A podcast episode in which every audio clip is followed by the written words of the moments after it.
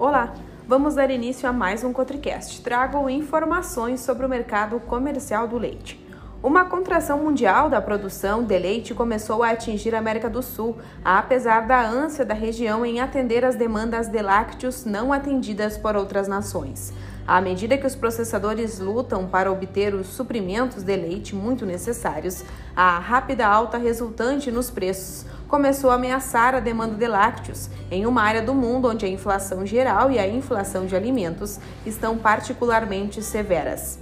Mônica Ganley, analista do Daily Darrow Report e diretora da Quarterra, uma empresa de consultoria agrícola em Buenos Aires, disse que à medida que o hemisfério sul se aproxima do inverno, a disponibilidade de leite cai sazonalmente, mas os desafios de margem na fazenda e problemas climáticos intermitentes têm também limitado ainda mais a produção de leite.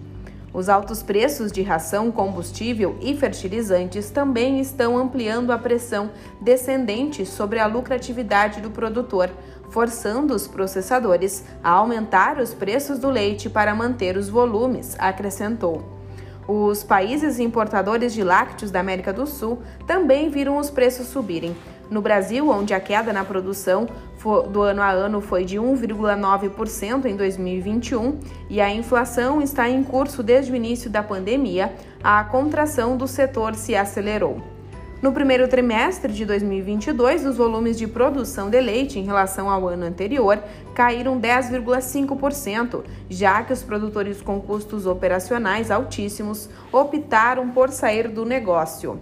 O clima no Brasil também tem sido muito inconsistente, com bolsões de clima excepcionalmente seco ou úmido, interrompendo a trajetória normal da produção. Assim, os processadores no Brasil foram forçados a competir pelos volumes restantes de leite. Isso empurrou os preços para uma alta chocante de 50 dólares por 100 quilos em abril. No Chile, enquanto isso, os preços do leite em março subiram para 44,62 e na Colômbia subiram para 47,93 dólares por 100 quilos, para encorajar mais produção nestes países já deficitários em leite. Enquanto os produtores sul-americanos, como os de outros lugares, aceitam preços mais altos e consideram necessários para superar o atual aumento nos custos operacionais. Crescem as preocupações sobre o impacto que esses preços terão na demanda do consumidor. Os preços elevados do leite estão se traduzindo em preços mais altos de leite no varejo e produtos lácteos para os consumidores na América do Sul, onde os preços dos alimentos aumentaram dramaticamente e há evidências de que esses preços já estão começando a sufocar a demanda. Chegamos ao fim de mais um Cotricast. Na próxima semana voltaremos com mais informações.